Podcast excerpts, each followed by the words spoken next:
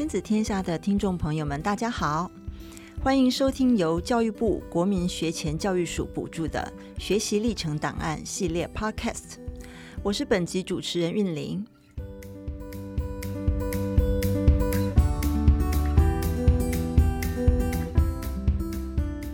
相信对于联考世代的父母来说，学习历程档案跟过去一试定终身、成绩决定一切的求学经验有很大的不同。然而，当学习历程档案成为升学关键字，父母究竟该如何完整且正确地认识学习历程档案呢？陪伴孩子设计属于自己的精彩学涯，又有哪些要诀？今天很开心能邀请到国立清华大学招生策略中心主任王杰及亲职教育沟通专家罗义君，来跟我们谈谈从大学端的角度。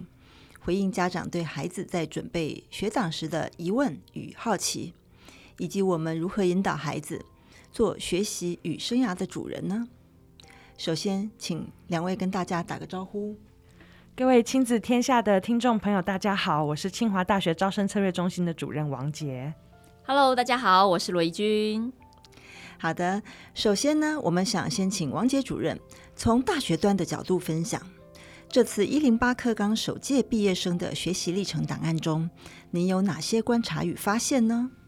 好的，谢谢。呃，今天很高兴有机会能够带着我们清大教授们审查完第一届。就是一一一入学的这些同学们，他们辛苦了三年准备的资料之后的一些感想，来跟大家分享。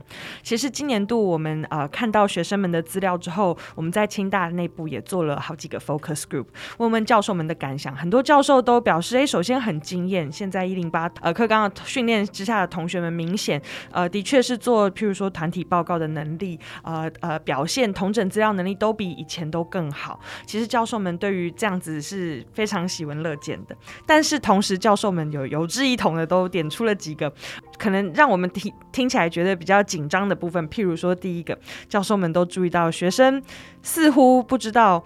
如何精简，或者是现在高中生都比较有选择障碍，呃，学生们常常把一整个学期的不管是考卷或作业，或是作文，或者是学习单，全部都扫描并成一个档案，只要在档案大小合理范围之内，他们就会上传。所以教授们今年说，点开资料，随便一份作业都是四十页。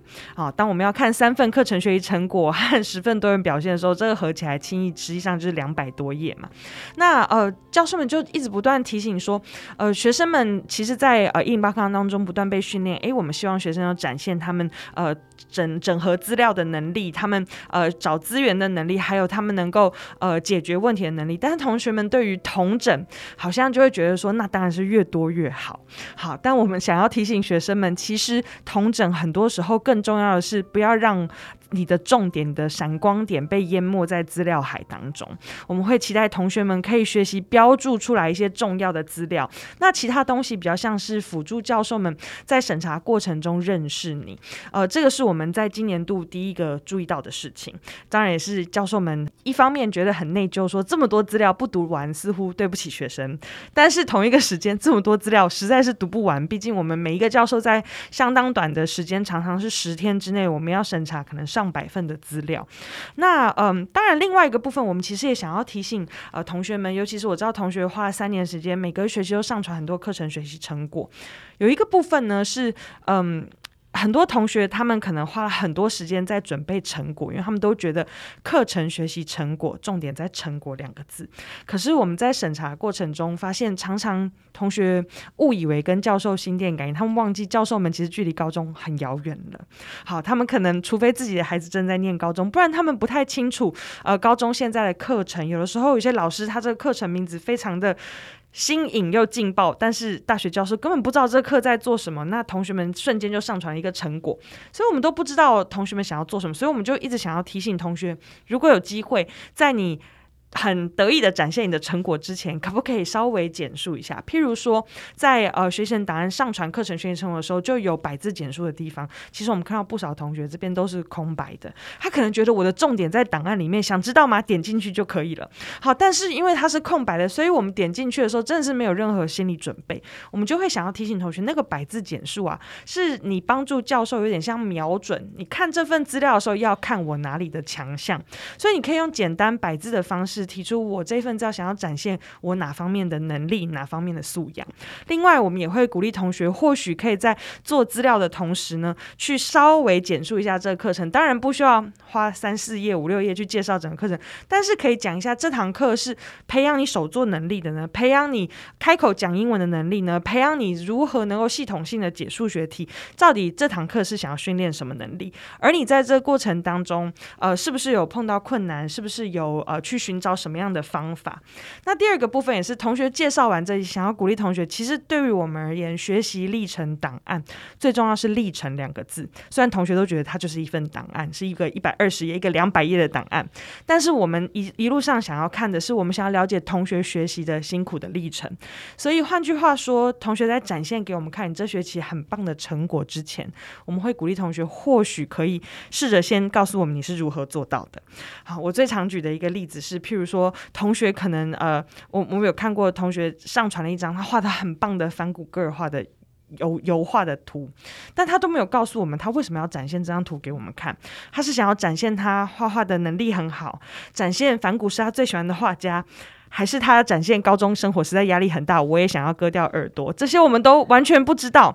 所以当你只有一张图的时候，我们有时候就很怕，我们没有抓住，没有了解同学想要展现的。所以想要鼓励同学能够透过一些适度的介介绍和适度适度的呃同整和最后反思的部分，让我们能够更深入了解你为什么选择这样子的作业。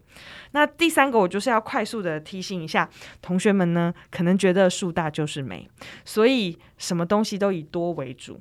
啊，很多同学他们就一直不断的想要拓展东西更多更多，所以还有的人会想要回去高三的时候再把高一高二，譬如说我对数学很凶，把高一高二曾经做过课程学习又合并起来，高三再在不管是多元学习里面的非修课就是成果作品或什么地方再上传一次。其实我们今年都在审查的时候看到不少同学资料在我们看来变成重复的，或或者是他们很担心啊，教授一定很忙没有时间看我课程学习成果，所以不不如我把它截图。再放在学习历程字数里面，再给教授看一次。所以我们看的时候啊，就某种程度也是有看到你的重点啦。你的重点就是你不断重复的地方。但是那我们呃在看资料的时候，我们就比较缺乏是那个同整的叙述，你都拿来放截图了。所以我们想要提醒同学，你的呃学习历程字数和多元表现重整心得，其实是教授们登录之后第一个看到的头两个重要的资讯。我们看完这资讯，再去详细看你的课程学习成果和多元表现。呃的内容，我们就会比较真正完整的认识这位同学，所以想要在这边提醒同学们这样子。好的，那接下来哦，我们还是想请教一下王杰主任。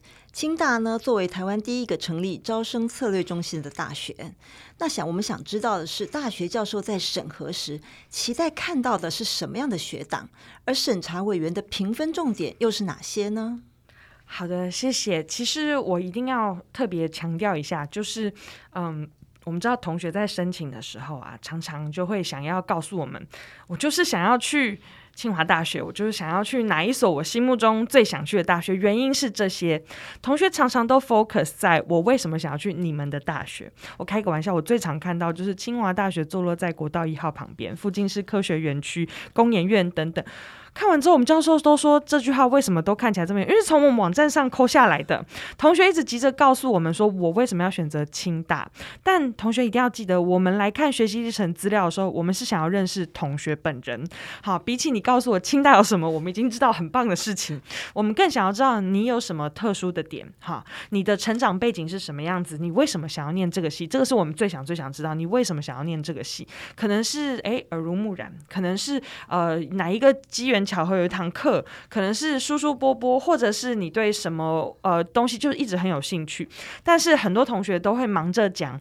这个学校多好，或者是我参加了什么事情，它比较跟学系的连接比较差一点，所以想要提醒同学，我们最想要理解是你为什么要念你现在申请这个系，是不是有一个寻找的历程，是不是有什么样的经验哦，是不是有些具体的事例呃和数据，或者是有一两个很具有说服力的故事。那呃这个部分呢，常常是我们在呃同学审查时候，他们会觉得说哈，那我这个故事有可能一写就写成像贾博士的自传那么厚一本，教授。能看懂吗？那我们就要提醒同学，我们这个叫高中的学习历程档案，所以我们首先要提醒同学不要从国小和幼稚园写起。我们真的看过很多幼稚园奖状，真的太早之前了。但我们反而我们想要提醒同学，怎么样呈现自己是最好的呢？呃，清娜在近几年就一直去提，我相信很多同学也看过相关的资讯，就是我们强调在大学端，我们最想要看到同学展现你啊、成长型心态的一些具体的事迹啊、证明你是能够学习，你是呃不受限于你可能某方面本来比较弱，但你愿意继续努力去突破。好，你可能不觉得我会受限于某一些我原本缺乏的，而我愿意透过努力啊，坚持去去突破一些困境。好，那同一个时间呢，我们也特别强调，呃，同学们可能通常都最紧张，像我知道最近高三在紧张学测，好，高一高二就是等着学测来就紧张学测，但是我们觉得考试是一个很重要，但是只是你。一部分的面向，我们最想要了解的是，除了考试之外，是不是还有其他的面向？我们可以用比较三 D 具体的方式认识你，不是只是一次考试在纸张上。那我们就有机会可以透过呃在校学习的，也不只是成绩，更多我们想要了解你学习的态度、学习的价值观、学习的方法。碰到挫折的时候，在学校能不能有不一样的方式去面对它？那同一个时间，我们也想知道同学在不同学校之外的场合，在社团里面，在一些社交场合，在一些你有兴趣的活动或甚至营队当中，你是怎么样？不管在呃群体生活中，在领导方面，在对自己有兴趣的事情上，如何去追求这样子的多元表现？那呃，再来，当然很重要的是，我们也很想很想知道，同学你到底学习的动机，你的 driving force 是什么？什么让你促使你这么有激情、有热情，愿意一直往前去学习？好，那所以想要提醒同学们，在准备这样的资料的时候，我们想要认识的你是很多面向的。不需要只一直强调单一面向。其实我最常碰到的是，像我自己是化工系，就会看到一个学生上传资料，他从第一份课程学习成果就是化学，第二份还是化学，第三份还是化学。然后你看到多元表现的时候，从头到尾都是化学研究社、化学营、化工营等等，全部都跟化学有关。那呃，我们知道，当然这是同学表现他传好传满、好修好修满的态度，但同一个时间，我们有时候就会觉得有点可惜，因为我们。化工系的同学不是每天都只念化学，他还有可能要去呃，要在系学会里面发光发热，要办卡拉 OK 比赛。那我们也想知道你是不是跟同学们能够相处愉快，你是不是呃也有其他的你有兴趣的东西可以透过你的多元表现去展现。这是我们觉得呃很多时候同学会焦急于呈现。他本人在单一学科的能力，然后没有好好展现，所以我们称之为三 D。我们不要只看你美丽的正面，我们想看侧脸，想看呃你可爱的这个鬓角都好。对，所以请同学记得我们要多元的呈现自己。谢谢。好的，听完大学段的分享，接着想请怡君来跟大家谈谈，身为国九生的妈妈，面对即将步入高中的孩子。请问您平常如何跟孩子讨论他的志愿呢？又是怎么引导孩子发现自己的优势与亮点呢？嗯，好，呃，其实刚刚听到呃王杰主任分享的非常的有感哦，因为呃第一次的这个一零八课纲，然后借由学习历程档案的讨论，其实也影响了这些即将升高中的小孩，他们也会觉得哇，听到学长姐经历过这一段哦，所以感觉非常的呃焦虑。那我们家又特别了一点，因为我们家爸爸是教授，大学教授，所以他真的就是那一位，呃，在统计数字上面花 六到十分钟 看每一份报告。但我必须要先替教授们澄清哈，那个六到十分钟真的已经很长了。如果你有看到他的量的话，你就会觉得哇，一份报告可以让教授驻足这么久，已经是非常了不起的事。所以刚刚呃，在我们家其实针对这个话题是有蛮多的讨论。那我觉得呃，蛮有趣的是。其实我相信，大部分的孩子都没有这么明确的，好知道他未来就要去念什么系。我常有一句话说，我们是没有能力埋没天才的。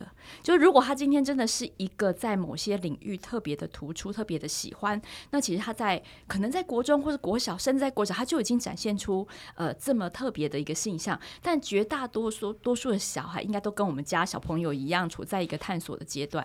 不过，就我自己的认知是。我并没有对这个呃尚不明确的兴趣太着急。那我自己的想法是，刚刚王杰主任有说到，这整件事情重点在历程，重重点在过程。所以，如果我们今天的资料可以让呃孩子们各种不同的探索活动成为他定锚他自己未来要去哪里的那个过程把它写出来，我相信它也是非常的吸引教授们的一个好故事。就是这个孩子怎么样充分的运用校内的活动跟资源，然后在里面的思考探索，我觉得这个才是真的要把它凸显出来的点。那嗯，老实说，我觉得我们常常在跟孩子讨论志愿的时候，孩子会讲的是职业。他会去用职业想象他的未来，但其实这个某种程度上是蛮危险的。比如说，我自己的孩子曾经经历过什么建筑师、设计师，然后又很爱动物，很爱动物应该是所有小孩的 习惯。在比如说，哎，我可以跟宠物相关吗？哈，然后我也很爱画画。其实大部分的人都有一样类似的这样子的一个兴趣，所以如果他这么早就要去决定一件事的话，相当的可惜。所以我后来就呃。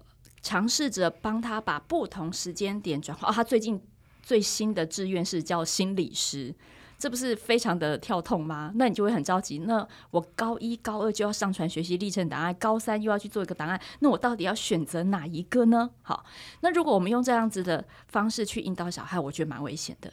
所以我倒是有另外一个呃尝试，是说呃孩子在学校里面一定会有相关。呃，资源可以去对应他自己的兴趣探索。可是，在每一次的活动之后，你想到了什么，在里面看到了什么？那我们可不可以用提问的方式帮助孩子去做整理？比如说，这十个职业你不断的换下来，从郭小换到现在，我们可能可以有一些共同的交集，帮你把它。提出来，比如说，哎，我发现你对人很感兴趣，只要是跟人相关的事情，你都会保持高度的关注。比如说，我对我我认为你对无中生有的事情感到有动力。好，不管他是画画、捏捏陶，还是创作，还是 maker，还是什么，即便他是在不同领域，但是你都喜欢创造一个新的东西。那我觉得这样子一个特质的归纳，可能有助于帮助他在表达他的学习历程的时候，能够更加的凸显。就像我们在看一座雕像一样，他每一座雕像都放在那里，十座雕像，那你要怎么样去？抓住别人的目光呢，可能就是有那么一两个不一样的特质，在那千千万万页当中跑出来。那刚刚有说到就是篇幅的问题，其实我是家长，我自己心里面也曾经有过这个纠结。我想说，苏朗姆苏丁啊，大家都传四十页啊，我只传五页，这样行吗？我也会害怕，对不对？我也会害怕。所以呃，我觉得这个是有一点点的矛盾啊。只是说我常常在想，比如说我今天是应征社会科系，社会。呃，人文类的，他可能对美感就有要求。那我就在想，与其我在里面要去写非常多我跟美感怎么培养美感，怎么喜欢美学，那倒不如我在人家第一眼看到我学习历程档案的时候，我的排版、我的用字、我的插画，是不是就可以直接呈现出美感，以至于我什么话都不用讲，它就已经有美感的呈现了。好，那所以我，我我现在想的是这一种比较呃不一样的方式。那我们可以跟陪孩子一起去动脑，就是说，哎，如果我想要呈现这个特质，那如果我不用写的，或者是我可以怎么呈现？那或者是说，呃，刚刚王杰主任提的很好啊，尤其像理工科系，呃，他们有非常多，大家都一窝蜂的想要去搜集那个相关的关键字，所有的活动巴不得全部参加完。但是除此之外，呃，现在大家最害怕的就是。宅男嘛，吼，理工男、直男嘛，吼，很难沟通。那我又该怎么样在里面告诉别人，我跟这一群这么多跟我一样的人的不同？所以，我想我平常会用这样子的方式跟孩子去做对话。好的，非常谢谢怡君。那接下来呢，下一题还是要再请怡君哦。想谈谈孩子在升学这条路上会经过许多的选择，不仅是学校，也攸关着孩子的生涯发展。但是呢，我们大人过去的成功经验，不见得可以套用在孩子的将来。你认为在这个过程当中哦，父母该如何帮助孩子，以及父母自己本身可以先做好哪些准备呢？嗯，我觉得呃，在这个部分，其实大部分的孩子应该都跟我们家的一样，都是在公立的体制内。哈，那公立的体制内，每一所的高中，它校内的资源其实多少会有一些些的不同。那其实孩子们呢，在你看他才刚上完国中嘛，国中就是要你比较专注的在自己课业上，他比较少机会能够去真的去观察，比如说学校的布告栏、学校的官网，或者是学校有什么样子的讯息，有什么样的资源，他比较少这方面的训练，他们有这样的习惯。但我所以我在想的是说，如果我们的孩子他先上了高中之后，爸妈或许可以做的事情是，先让他熟悉这一所高中，他有哪些。管道哪些资源？好，那学校会定期释放哪一些不不一样的这个讯息？对外的一些连结、合作、联盟这些东西，让孩子能够有自己有自发性的呃这个去搜寻。那或者是说，爸妈也可以稍微帮忙留意一下，然后有时候孩子忽略掉，因为大家很忙啊，又要忙社团，又要忙课业，又要忙补习。那你可以把它整理好，让孩子在校内的部分，因为我觉得学习历程档案，它绝对不是要做一个军备竞赛，它绝对不是要去比哦，这个家长是多么的用心这样子，或者是他的知识程度要多高才能够帮助到孩子。那我觉得父母要做的应该是那个资源管道的建立。好，这是一个我觉得，诶，是要帮助他。第一个，先去把校内搞清楚，因为他就是一个，呃，一个小社会嘛。你要怎么样跟这个社会对接？然后里面有什么样的资源啊？不用再花爸妈的钱去外面，哦，再去搞一大堆名堂，这累死大家了。那第二个，我倒是觉得。当我们的孩子他在看了这么多活动之后，开始慢慢的，你好像有点感觉到他归纳出某种兴趣了。因为比如说有些活动，他一看就说“我不要”，好，这个就是不用讲了，好，不管 他再怎么关键字正确，还是我不要，好，哎，有一些他可能会迟疑一下，那有一些他可能就说“哦，这个看起来不错哦”，好，那我觉得从这些不同的反应，爸妈可以去多多一点帮助他去尝试。那些迟疑的、有点犹豫的，是因为你有兴趣，但是你很害怕。你看起来不错，可是你没做过，诶，那这个说不定是他，反而是他优先要去探索的，而不是他那些一看就觉得哇，这好炫，这我要，那那个说不定他早就会了。所以我觉得在在这个讨论上面是可以有一点点呃多一点的这个停留跟观察孩子们的反应。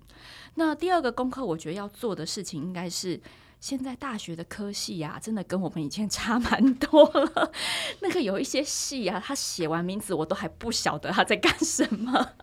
诶，或者是说，嗯，我们现在孩子很多很多关键词他都知道，比如说我想做妈，我想做数位设计。哇，数位设计分很多种诶，数位设计可以是商业的。它也可以是工业设计，它也可以是多媒体的发展。那多媒体要跟大船相关吗？还是多媒体又跟要去艺术大学呢？就是其实这些关键字都未必代表着孩子完全了解那个系所或是那个领域在做什么。他也许是对多媒体有兴趣，但他不晓得多媒体可以延展出多少的职涯。那我觉得这个部分如果要靠一个高中生这么费力的去了解，是吃力的。但如果家长在这个时候可以扮演一些搜集资讯的角色，或者是毕竟我们呃管道比较多，我们可以多去打听哦。所以多媒体现在大概发展有哪些？那我的孩子到底是对多媒体的哪一块感兴趣？总不要到时候选了一个科系进去，发现通通都不是，即便它的名称是符合的。所以呃，我在想，除了高中之外，其实大学端现在科系的变化，还有整病，还有他们每年不断在调整的课程内容，可能都是爸爸妈妈可以给孩子一点建议，让他在准备学习历程的时候，也有更具体的这个想象。好的，最后呢，想请两位分别来谈谈，给家有高中生或是准高中生的爸妈一些什么样的心法或建议呢？如何让孩子在面对升学和考试之余，还能找到学习的意义与价值感呢？首先，先请王杰主任。好的，谢谢。我觉得刚刚听到呃怡君分享一些家长们啊、呃、很担心怎么样帮助孩子的部分，我就特别想要嗯、呃、先跟家长们说。我知道家长们最担心第一个是自主学习要做什么。我碰到所有家长都说，八十五 percent 的校系都要看自主学习，我要怎么帮助孩子自主学习？嗯，我们想要提醒一个很重要的事情：自主学习不是父母自主，是学生要自主。啊、嗯，我们看到非常多学生缴交进来的资料都是。我父母带我去参加哦，父母帮我找到了这些东西啊、哦，他们好诚实。